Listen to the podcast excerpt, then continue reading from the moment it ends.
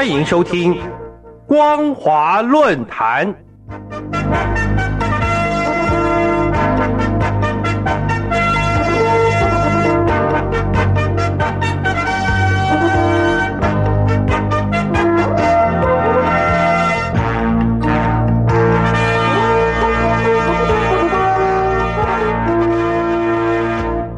各位听众朋友，大家好，欢迎收听今天的光华论坛，我是兰玲。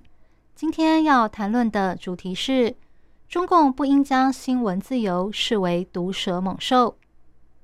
无国界记者组织最近公布了象征媒体神圣权利的二零二二年全球新闻自由指数排名，中国大陆在一百八十个国家及地区中排名第一百七十五位。凸显中共对媒体新闻自由的钳制，并未因大国崛起而有所改善，年年都是吊车尾。反观台湾，则由去年的四十三名一口气跃升五名，排名世界第三十八位，领先南韩与日本，成为亚洲第一。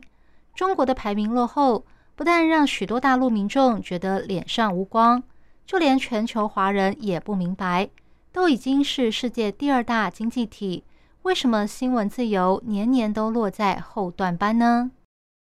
根据资料，这项全球新闻自由指数评比是从二零零二年开始，针对全球一百八十个国家与地区，分成自由、局部自由和不自由三个等级进行评比。二零二二年的评比结果，由北欧的挪威、丹麦和瑞典夺得前三名。而被列为不自由的二十八个国家中，中国大陆、缅甸、伊朗、非洲厄立垂亚和北朝鲜则包办了倒数前五名。中国大陆的新闻自由指数为什么一直这么低落？无国界记者组织在报告中指出，由于中共持续透过立法来限制人民，将民众与其他国家隔离，在新闻自由方面自始至终都没有改善。因此，在一百八十个国家中排名第一百七十五位。台湾联合报的转角国际专栏指出，中共对新闻业的钳制手段逐年变本加厉，更加繁琐，导致中国大陆目前仍然是世界最大的囚禁之国，至少有一百二十位记者正被羁押囚禁。例如，因为调查武汉新冠肺炎疫情遭到逮捕的公民记者张展。他被中共冠上寻衅滋事的罪名，判处四年徒刑，目前仍被关在上海监狱最冷、最黑暗的角落里，完全感受不到新闻自由的阳光温暖。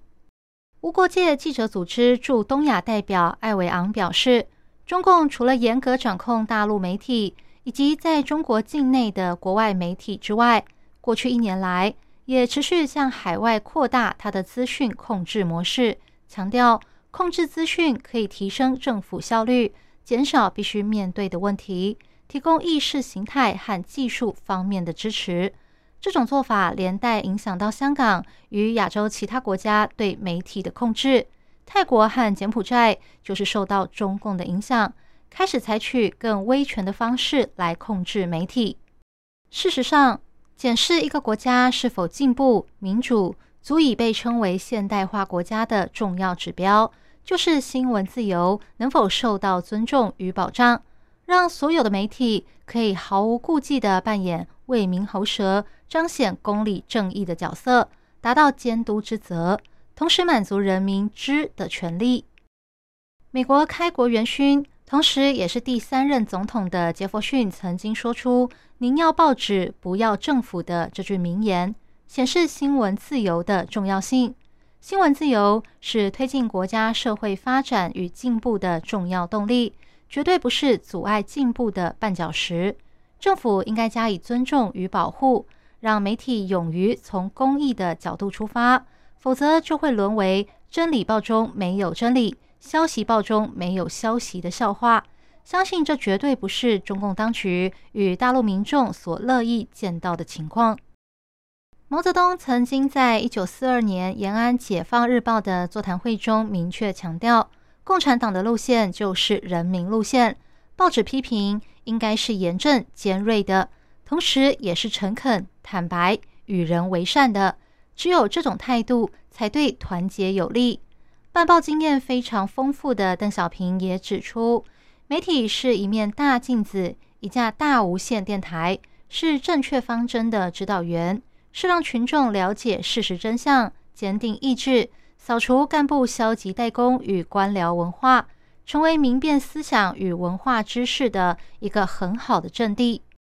尤其在民主国家，传播媒体是社会公器。不是政府的传声筒，不是媒体哗众取宠、谋取利益的工具，更不能落入有心人士手中被随意利用。传媒的天职就是忠于新闻专业，发挥新闻道德勇气，如同一面镜子，将是非黑白反映给人民，让他们去评断。除了开拓人民视野、增进知识外，也可以作为政府施政、防弊、造福人群的参考。而这一切都必须建立在新闻自由的前提上，传播媒体才能发挥出最大的功能。况且，在科技发达的现代，想封锁媒体消息和舆论本来就很困难，也很容易导致民众反感。既然如此，何不大方给予尊重和保障？不但可以展现执政信心，更可以在国际上扭转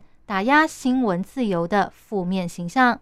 在这方面，台湾维护新闻自由的亮眼表现，可以作为大陆的最佳借鉴。